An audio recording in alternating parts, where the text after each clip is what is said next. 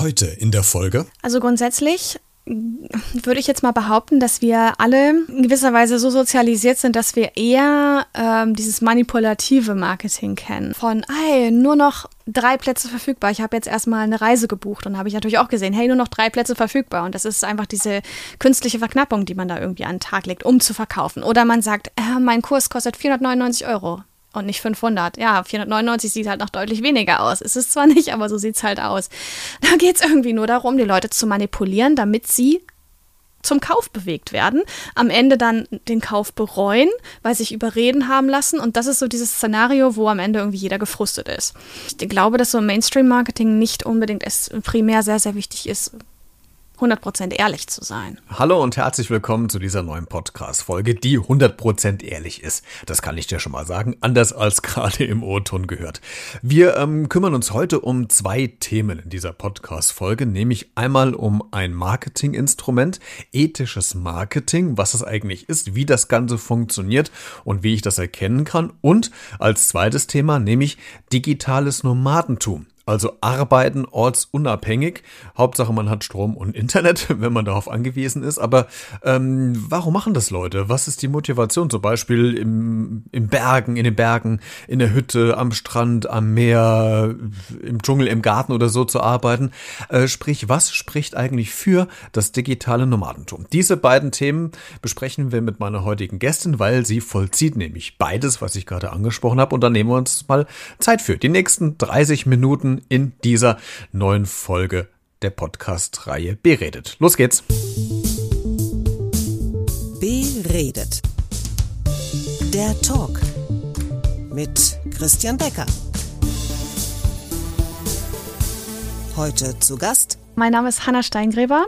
Ich äh, habe Podcast Liebe gegründet. Ähm, das ist eine ja, Podcast-Agentur und wir produzieren Podcasts für wertorientierte UnternehmerInnen und wir bieten eigentlich wirklich die Produktion an, also dieser ganze technische Rattenschwanz, der kommt, ähm, genauso auch Podcast-Strategie und Podcast-Marketing, was ja auch schon so ein bisschen in die Richtung geht, was wir vielleicht heute besprechen wollen, habe ich gehört.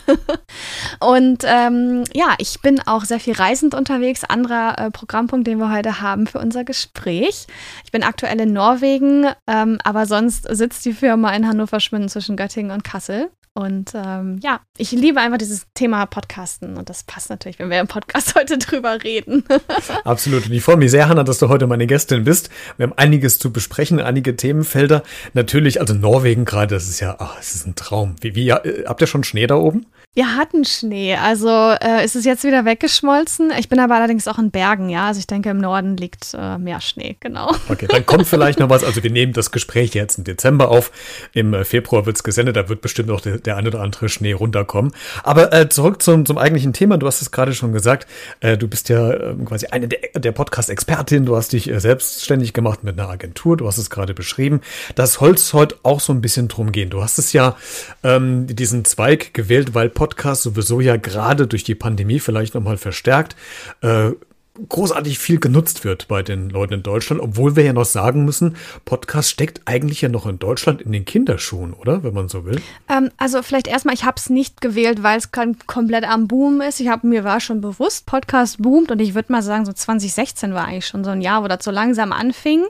Aber klar, die Pandemie hat das natürlich nochmal unterstützt. Da haben dann die Enkel für die Großeltern Podcast gemacht. Ähm, diverse bekannte Menschen auch hatten auf jeden Fall alle einen Podcast und jeder wusste dann irgendwie auch mehr oder minder, was ein Podcast Podcast ist. Also da ist mal dieses Medium einfach auch durch alle Medien gegeistert und wurde irgendwie erklärt.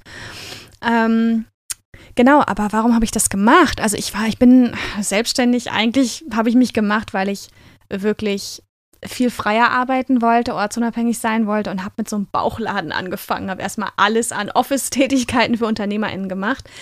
Ähm, und habe dann mit der Zeit gemerkt, dass dieses Podcast-Medium mich begeistert, weil man wirklich sehr nah am Hörer dran ist. Ich bin ein sehr audiophiler Mensch, das kommt noch dazu. Und man wirklich mit seiner Stimme begeistern kann. Das war irgendwie mal was anderes. Dann bin ich da beim Podcast Schneiden erstmal so hängen geblieben und habe dann mit der Zeit gemerkt, das merkt man ja dann mit den Kunden, die sagen ja dann, hey, äh, kannst du das auch noch? Äh, was ist mit Strategie? Muss man da irgendwie was aufbauen? Dann muss ich einen Podcast noch vermarkten, weil einfach nur veröffentlichen reicht ja nicht und so weiter. Dann habe ich gemerkt, hm, gut, da ist Nachfrage und dann hat sich das so entwickelt, weißt du? Es ist so Baby-Steps-mäßig hat sich das äh, einfach, war das eine total logische Schlussfolgerung, da eine Agentur draus zu machen. Ne? Und ich finde so, äh, Podcast, das ist so eine neue Kommunikationsform geworden. Ne? Also auch nochmal verstärkt durch die Pandemie. Man kann ähm, ganz viel Inhalt transportieren, man kann sich äh, ganz viele Themenbereiche auswählen, was man gerne hören möchte. Und so ein bisschen habe ich immer das Gefühl, es ist auch so aus den Sprachnachrichten von WhatsApp entstanden. Also glücklicherweise habe ich ja, ich habe keine Freunde, da bin ich so heilfroh drum, die acht Minuten lange Sprachnachrichten schicken, weil das ist ja quasi schon eine Podcast-Folge, wenn du so willst. Also kann man das schon so sehen, dass Podcast eine neue Kommunikationsstruktur, Kommunikationsform äh, geworden ist bei uns in Deutschland? Also es ist auf jeden Fall, würde ich sagen, eine Art, ein Medium der, der Kommunikation. Die Frage ist allerdings, weil es ja so ähm, in eine Richtung geht. Man kriegt ja nicht direkt was zurück, außer man macht jetzt irgendwie einen Live-Podcast oder ähnliches oder man erfährt über Kommentare vielleicht was. Ähm, ja, würde ich sagen, es hat auf jeden Fall viel mehr, viel mehr Anklang gefunden. Ähm, aber naja, ich meine, Kommunikationsmedien müsste man ja auch eine Antwort wiederum haben und die hat man halt nicht unbedingt direkt, außer man ist in einem besonderen Szenario wie irgendwann ein Live-Podcast oder man kommentiert dann unter diversen Posts und ähm, quatscht dann mit der Community weiter über das Thema oder holt sich einen Interviewpartner rein und da findet ja dann auch Kommunikation statt. Aber es ist halt auch diese Kommunikation, die irgendwie beim Hörer ankommt und dann ja, die ist ja die Frage, was macht derjenige dann mit dem, was er hört, ja. Ähm, wir bei Podcast Liebe legen ja auch Wert darauf, dass wir einen gewissen Unterschied machen in der Welt, ja. Also, dass wir etwas bewirken und nicht einfach nur die Leute zulabern oder nur unterhalten, was man auch mal braucht. Ich höre mir auch mal ein bisschen Laber-Podcast an. Vielleicht nicht die zwei Stunden, aber ein Stück davon so. Ähm, selten, um ehrlich zu sein, aber gut, manchmal muss das auch sein. Und ähm, grundsätzlich aber, glaube ich, ist dann einfach wichtig, was irgendwie auch dabei äh, rumkommt, wenn man sagt, man möchte einen Unterschied in der Welt machen. Also, wie kriege ich das hin als Podcaster, dass die Hörer auch wirklich dann rausgehen und ähm, ja entsprechend handeln. Ja. Mhm. Lass uns mal äh, zu den beiden Themenkomplexen kommen, die ich mit dir gerne heute besprechen würde, nämlich einmal das Thema ethisches Marketing, finde ich total spannend, und digitales Nomadentum. Ich würde mit ethischem Marketing anfangen und äh, die banalste Frage am Anfang für Laien, was ist ethisches Marketing überhaupt? Also grundsätzlich würde ich jetzt mal behaupten, dass wir alle in gewisser Weise so sozialisiert sind, dass wir eher ähm, dieses manipulative Marketing kennen. Ähm, von, hey, nur noch drei Plätze verfügbar. Ich habe jetzt erstmal eine Reise gebucht und habe ich natürlich auch gesehen, hey, nur noch drei Plätze verfügbar. Und das ist einfach diese künstliche Verknappung, die man da irgendwie an den Tag legt, um zu verkaufen. Oder man sagt, äh, mein Kurs kostet 499 Euro und nicht 500. Ja, 499 sieht halt noch deutlich weniger aus. Ist es zwar nicht, aber so sieht es halt aus. Also einfach, ähm, diese Prozente, ja, hier spare 30 Prozent, äh, wenn du jetzt kaufst. Das sind aber auch irgendwie leere Versprechen. Warum soll ich jetzt 30 Prozent sparen? Ja, ich spare 100, wenn ich das gar nicht kaufe. So, das, äh, da geht es irgendwie nur darum, die Leute zu manipulieren, damit sie zum Kauf bewegt werden, am Ende dann den Kauf bereuen, weil sich überreden haben lassen. Und das ist so dieses Szenario, wo am Ende irgendwie jeder gefrustet ist. Ähm, und man natürlich dann auch nicht erneut kauft. Also in vielen Branchen ist es ja auch wichtig, dass die Leute zurückkommen und wieder kaufen. Und beim ethischen Marketing setzt man aber den Menschen in den Mittelpunkt und sagt nicht, es geht hier nur ums Geld. Ja, also der Verkauf steht nicht im Mittelpunkt, sondern das ist, der Verkauf ist dann irgendwie so ein Ergebnis von dieser Beziehung, die du hast. Ja, und du sagst, du bist wertebasiert unterwegs und ähm, ich finde, das ist auch eine Form von innerer Haltung, also eine andere innere Haltung, die man dann hat beim ethischen Marketing, wenn du mich jetzt fragst, oder ethisches Verkaufen, ethisches Vermarkten, weil man da auch wieder schaut, okay, ich gehe mit gewissen Werten an den Start. Ja, ich bin ehrlich zu den Leuten. Ich sage einfach, ja, wie es ist und, und ähm, halte nicht irgendwie hinterm Berg mit wichtigen Informationen, die der Käufer halt braucht. Ja? Ähm, ich bin authentisch, ich bin transparent. Und ähm, das, finde ich, sind auch alles Dinge, die im Podcast sehr gut funktionieren. Also da so zu sein, wie man halt ist. Und ähm, nicht etwas vorzugeben, was nicht ist, nur um zu verkaufen, sozusagen. Ne? Du hast gerade das Wort schon genommen, was ich mir gerade fast just in dem Moment auch auf die Karte geschrieben habe. Also ist ähm, ethisches Marketing eher das ehrlichere Marketing als vergleichbare andere Marketingstrategien? Kann man wahrscheinlich so sagen, ja. Also ich glaube, dass so Mainstream-Marketing nicht unbedingt es primär sehr, sehr wichtig ist, 100% ehrlich zu sein. Also ich denke, glaube nicht, dass das ähm, Sie würden vielleicht auch nicht sagen, dass sie 100% unehrlich sind, aber ich glaube nicht, dass das äh, da so ein Wert ist. Sehe ich zumindest nicht. Jetzt habe ich mich nur gerade als, als Laie gerade gefragt, also funktioniert das wirklich, weil wir Konsumenten sind ja darauf angelegt.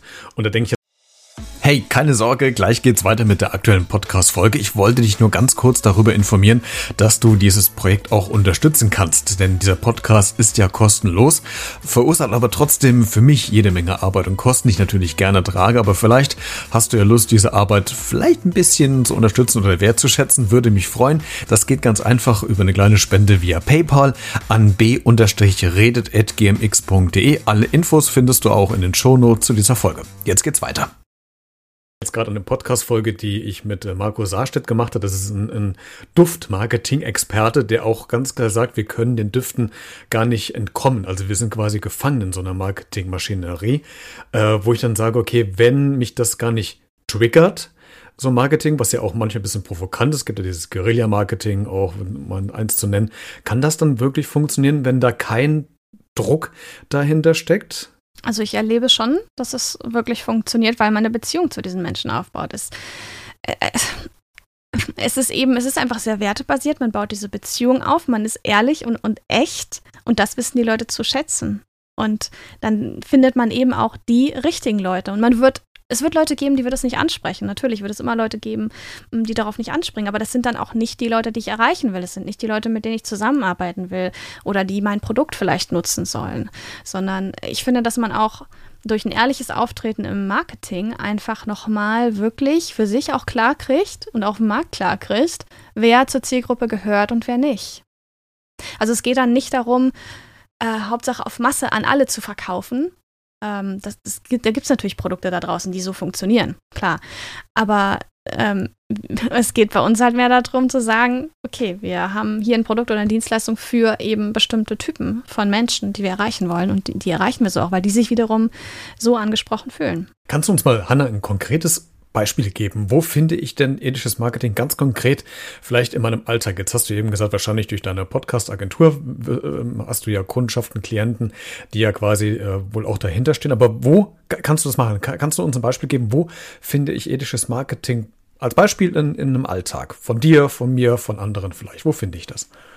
Meinst du jetzt eine bestimmte Werbung oder ähnliches? Oder, Wenn also, du gerade was hast, genau, wo, wo, genau. Ja, du, du würdest jetzt wahrscheinlich gerne hören, irgendwie eine bestimmte Werbeslogan oder eine Fernsehwerbung oder ähnliches. Da muss ich sagen, fällt mir jetzt persönlich nicht direkt was ein, weil ich finde, es ist eine andere Herangehensweise, einfach zu vermarkten. Es ist eine Form von Auftreten, wo man nicht so sehr ähm, klar macht, okay, wir machen jetzt hier 30 Sekunden irgendwie Marketing, sondern es ist eigentlich die ganze Kommunikation, die man nach außen bringt die, die so nachhaltig am Ende des Tages auch für einen selber ist. Also deswegen fällt mir da jetzt Also bin, bin, bin hm? im Grunde ich das ethische Marketing. Ich selbst, wenn, wenn ich quasi was vertrete, was ich bin, ich mache diesen Podcast, der wird nicht verschönt, der wird nicht künstlich irgendwie äh, gepusht, der wird nicht zu provokant, es wird einfach über ein Thema gesprochen.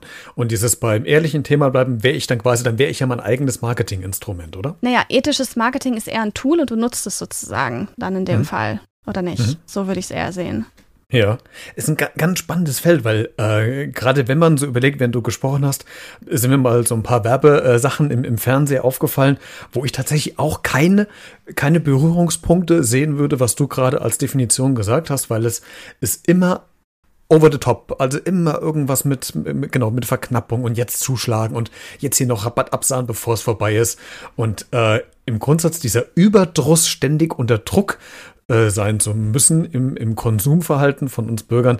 Ähm, da habe ich gerade überlegt, okay, ich, ich finde tatsächlich spontan auch überhaupt keinen Punkt, wo ich das irgendwann im Alltag sehen würde. Und das ist eigentlich ja schade. Ja gut, ich meine, ich kenne andere UnternehmerInnen, die so hm. arbeiten, ne? aber die machen keine riesen Fernsehwerbung, vielleicht auch aus Gründen ähm, oder, oder so, aber klar, ähm, ich glaube, es ist eher ein Auftreten. Und es ist auch was, das muss ich auch dazu sagen, was, was mich begeistert und wonach ich leben und, und, und arbeiten möchte, aber wo ich wahrscheinlich hier und da auch noch einen Fehler mache. Weil ich, wenn ich rausgehe in dieser Welt bin, die so manipulativ ist, oder ich will ja nicht sagen, dass die Welt komplett manipulativ ist, aber eben diese Teile hat. Und ähm, ich das, aber eben, ich habe mich dem verschrieben, dass ich ethisch verkaufen, ethisch vermarkten möchte in meinem Business. Und dass ich es liebe, wenn Leute sagen, hm, Hanna, guck mal, an der Stelle hast du es aber nicht so ganz eingehalten. Ne? Weißt du, weil man lernt es selber eben auch noch. Man muss es irgendwie umlernen erstmal. So, so geht's mir irgendwie. Ich versuche mal die, den Brückenschlag zu bekommen zu dem nächsten äh, großen Thema, ähm, nämlich ähm, äh, digitale Eindrücke, die wir bekommen über Social Media. Äh, wir alle hängen täglich, die meisten von uns wahrscheinlich, ähm, doch mehrere Minuten, wenn nicht sogar Stunden am Handy, am Tablet, am PC.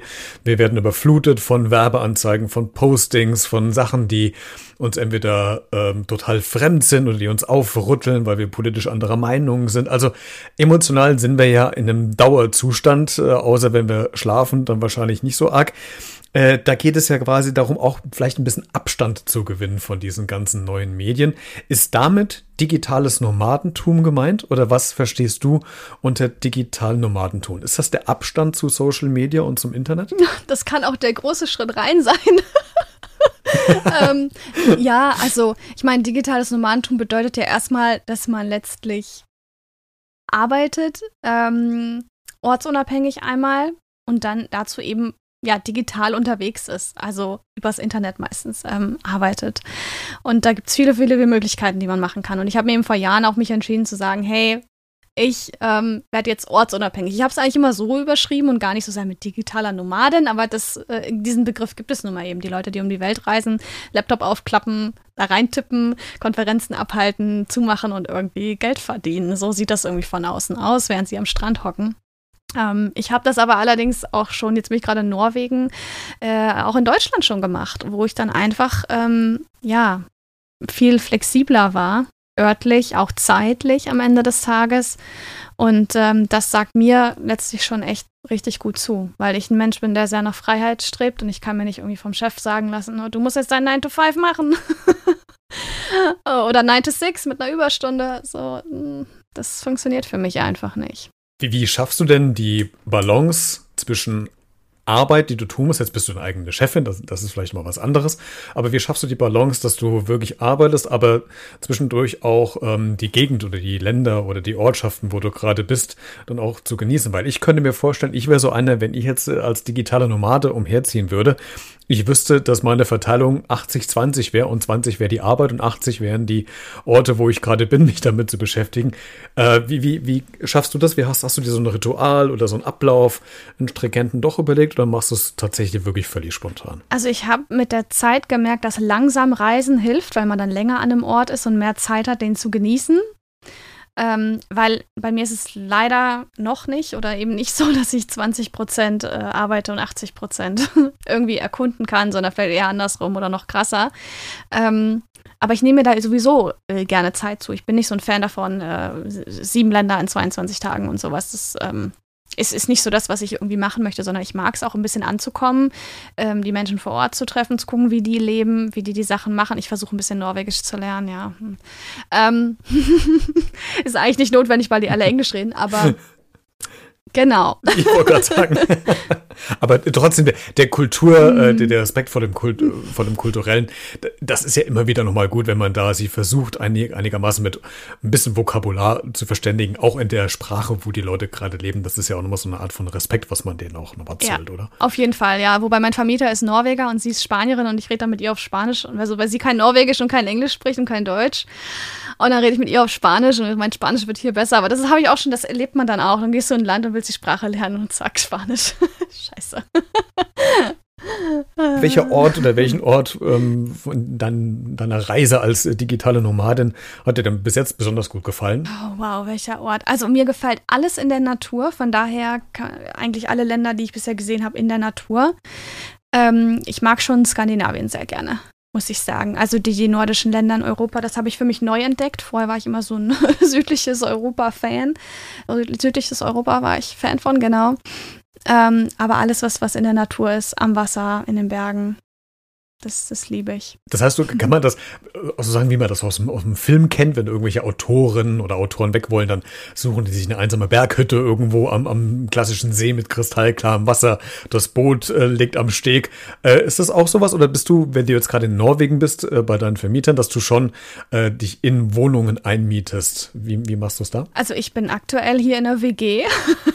habe ein Zimmer, ähm, ist auch ein bisschen, ein bisschen finanziell, habe ich einfach gesagt, irgendwie, ich, ich muss erstmal gucken, Norwegen ist auch um einiges teurer und erstmal ankommen, erstmal klein ankommen und dann schauen. Aber so ein bisschen die Vision, die ich gerade habe, ist schon auch aufs Land, ähm, also in die Natur mehr reinzugehen, mir da dann mal ein Haus zu mieten, mal zu gucken, ob das was ist, weil ich überlege, mir vielleicht auch auf sich dann mal ein Haus zu kaufen, ja. Nur erstmal zu gucken, ob der Lifestyle mir überhaupt gefällt und so kann man dann einfach nach Schritt für Schritt schauen. Also, weil ich ja von überall aus arbeiten kann. Hauptsache, ich habe Internet und irgendwie Strom und Dach über dem Kopf. dann kann ich ja einfach mein, mein Mikro einpacken, Laptop einpacken, los geht's, ne? Das ist schon easy. Ist das der wahre Luxus? Boah, definier Luxus, ne? Also ich finde, würde ich ja, deswegen habe ich, ich es deswegen genau nicht definiert, weil ja ganz viele äh, Luxus ja völlig anders definieren. Also die, ich glaube, die meisten werden wahrscheinlich unter Luxus verstehen, viel Geld, Reichtümer und so weiter. Wobei ich sagen muss, dass das ja ein finanzieller Luxus vielleicht ist. Es gibt ja noch viele andere Sachen von Luxus. Aber ist das dein Luxus, den du jetzt hast quasi, dass du dir erlauben kannst, äh, da zu arbeiten, wo du willst, wann du willst? Siehst du das als Luxus? Ah, ich weiß gar nicht, also ich hab, muss gestehen, ich habe mir Luxus noch nicht so definiert. Immer wenn ich mal denke, ich müsste es mal definieren, denke ich so, ach nee, irgendwie. ich finde keinen Zugang. Ich finde da Dann keinen machen Zugang. Machen wir es jetzt mal. oh, wie viel Zeit hast du? ich habe ich hab da, glaube ich, keinen Zugang, aber ich würde sagen, es ist eine Form von Erfolg. Weil ähm, man sich so ein Leben auch aufbauen muss. Also Leute sagen manchmal, ja, du kannst es ja machen, ne? weil, weil du hast es ja. Also, ja, aber das hat auch was gekostet. Ja, ich musste mich entscheiden. Ich gehe ein unternehmerisches Risiko ein und ich, gegen die Festanstellung sich zu entscheiden und zu sagen, ich gehe ins Ausland. Das klingt auch immer alles so toll, aber jetzt kommt hier, wo wir aufnehmen, bald Weihnachten und so geil ist es halt auch nicht. Ich versuche nach Hause zu fliegen, mal gucken, ob das in Corona-Zeiten klappt. Hoffe. Aber ähm, die Frage ist ja immer so ein bisschen, also man hat immer auch so ein bisschen die Kehrseite und ich meine, gerade die Leute denken, ja, dann geht sie ins Ausland und dann ist wieder ne, Tabula rasa, alles neu, aber du schleppst dir deine ganzen Probleme mit. Es ist ein riesen Persönlichkeitsentwicklung ist es einfach, wenn du dich in, ein neues Gewässer, manchmal auch äh, wirklich ins Wasser begibst, woanders, und äh, da unterwegs bist, kannst du eigentlich nur wachsen, weil du es auch einfach musst. Und das, das finde, das begeistert mich so sehr. Deswegen, sorry, also mit Luxus, ich, ich, der wird immer, ich muss da echt mal länger, länger drüber nachdenken. Was ist ein Luxus für dich? Hast du irgendwas, wo du sagen willst, das ist jetzt Luxus? Äh, das ist, ja, jetzt wo du es sagst, es ist auch, es ist tatsächlich wirklich schwer, weil ich mache es wirklich nicht am Geld fest. Also das ist für mich kein, kein Luxus. Das, ich glaube, da sind wir schon mal d'accord wahrscheinlich. Ähm, also ich sehe Luxus immer dann an, wenn ich nicht lange drüber nachdenken muss, ob ich das machen kann oder nicht. Also sei es, ähm, dass ich mir Zeit für was nehme, äh, sei es, dass ich, um jetzt doch vielleicht beim Geld zu bleiben, irgendwie einkaufe und mir doch mal irgendwas kaufe, aber ähm, einfach die Entscheidung zu machen, okay, ich, ich bleibe jetzt einfach mal liegen und mache mir den ganzen Tag zu Hause im Bett. Das ist für mich schon Luxus. Ähm, also von daher glaube ich, würde ich das so definieren. Luxus ist für mich die Freiheit, das zu machen, was ich gerade möchte und das kann. Äh, so würde ich das vielleicht definieren. Auf die Schnelle. Ich glaube, da muss man nochmal ganz genau drauf gucken, aber das wäre so auf die Schnelle vielleicht so ein Punkt, den ich als Luxus empfinden würde. Nice. Lass uns da auf LinkedIn mal zu ähm, diskutieren. Wenn ich was raus habe, mache ich vielleicht mal einen Post und verlinke dich oder so. Und dann können eigentlich, die Hörer eigentlich auch gerne mitsprechen, äh, weil das würde mich auch interessieren. Jeder hat nämlich eine andere Vorstellung. Ja. Was ist Luxus so? Äh? Das ist ein total spannendes Thema. Da hast du völlig recht, da kann man eine eigene Podcast-Folge zu machen. Warte, ich schreibe es mir direkt auf. Das ist eigentlich die Frage Nummer eins für alle deiner Gäste, oder? Frag die mal alle, was Luxus für die ist. Hat jeder was anderes, hat jeder eine andere Antwort. Das stimmt, das stimmt. Jetzt wo es siehst du. Und das finde ich das Tolle bei solchen mhm. Gesprächen. Manchmal entwickeln die sich in Richtung, wo du vorher gar nicht drüber nachgedacht hast, dass das passiert. Ja, das ist aber auch ein Luxus, ne? Oder? Dass du sagen kannst, ja, es darf Freiheit. so sein. Freiheit. Ja. Freiheit ist vielleicht ein Luxus. Das ist wahr. Mhm. Das, das ist auch, das glaube ich, das ist auch ein ganz starker Punkt. Ja, absolut.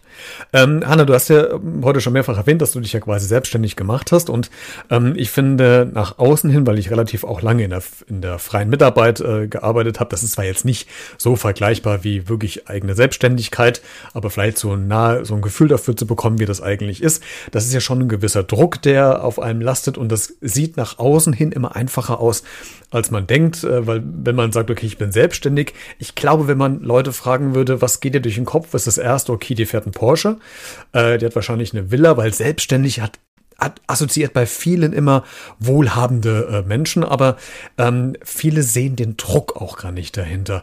Ähm, lass uns doch mal vielleicht so bei dir in die, in die Bio reingehen, was das wirklich für eine Art Druck ist, beziehungsweise wie du mit dem äh, Druck umgehst. Was ist denn, ähm, ich weiß nicht, ob Angst das richtige Wort ist, aber oder, oder Sorge. Ich, mich, mir fällt sonst kein, kein richtiges Wort auf die spontan, äh, in der Spontanität ein. Aber wovor hast du denn am meisten Angst als Selbstständige? Also ich, ich finde es gerade interessant, dass du sagst, dass es Druck gibt und alles.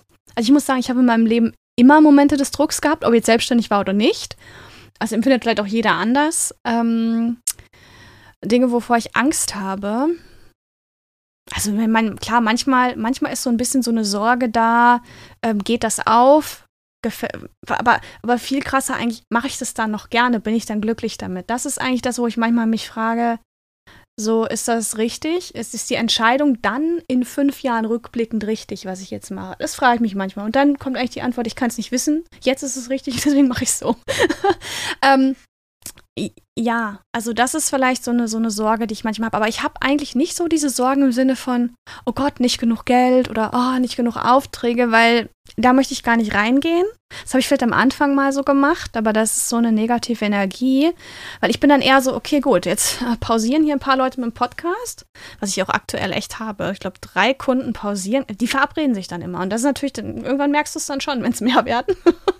aber dann guckt man einfach, es gab jetzt schon wieder neue Gelegenheiten. Ja, und die kannst du natürlich auch nur empfangen, wenn du da nicht da sitzt und sagst, oh, die gehen alle und machen Pause. Und ähm, so, das, ja, mit, mit, mit wem sprichst du denn drüber? Das ist die, die, die nächste Frage, die ich habe. Weil wenn wir ähm, Podcaster, also ich kann jetzt nur von meiner Seite aus sprechen, ich könnte mir vorstellen, dass es manchen anderen auch so geht. Wir stehen alleine hinter dem Mikro. Äh, das heißt, es ist keiner da, der, der großartig im Austausch steht. Und das würde ich mir auch manchmal wünschen. Mittlerweile habe ich mir auch ein Netzwerk aufgebaut, unter anderem ja mit dir und mit anderen ja auch, aber es dauert ja schon eine Zeit lang, dass es ja immer trotzdem auch besser ist, man hat jemanden als Ansprechpartner oder Partnerin, mit dem man auch mal über Sachen diskutieren kann. Das ist ja in deiner Situation als Selbstständige vielleicht ein bisschen schwieriger, weil du dir erst auch nochmal ein Netzwerk aufbauen kannst, musst. Gibt es denn da so einen Kreis, mit dem du auch im Austausch bist, die das Gleiche äh, durchmachen, die schon Erfahrungswerte haben? Also hast du dir so Networking aufgebaut oder bist du wirklich da in Anführungszeichen völlig alleine unterwegs? Also in der Familie bin ich halt völlig allein. Das merke ich auch immer wieder. Das ist manchmal so ein bisschen so ein Reibepunkt. Das kennen, glaube ich, viele, wenn alle angestellt sind oder verbeamtet. Bei uns sind ganz viele Verbeamtet. Naja, ähm, so, das ist ganz anderes Mindset, was die Leute auch haben. Deswegen, was ich finde, ich finde das teilweise in Büchern, die ich lese, oder man hat mal ein Video, was man schaut, und dann hast du natürlich auch einen Austausch. Du hast gewisserweise auch Leute, wo du weißt, mit, wenn ich mich mit denen mal austausche, das mache ich auch, muss ich sagen, sehr dosiert, weil auch Zeit und Energie immer man muss es halt verwalten irgendwie.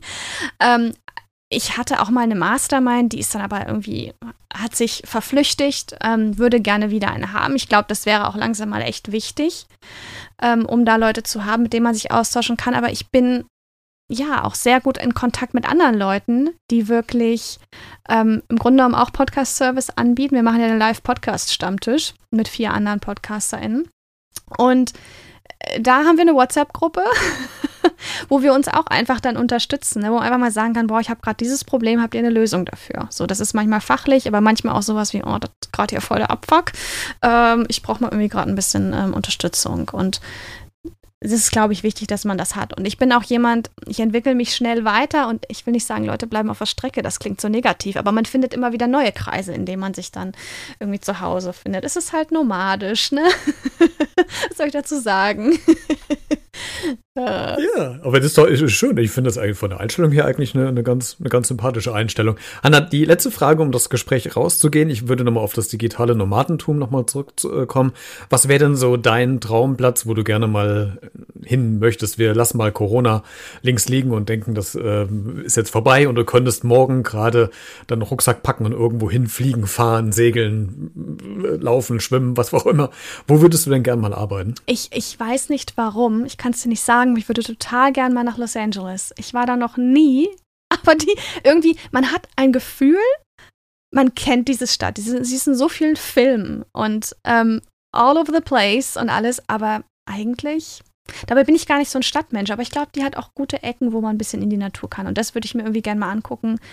Ähm, ist vielleicht auch so ein bisschen diese American Dream-Geschichte. So.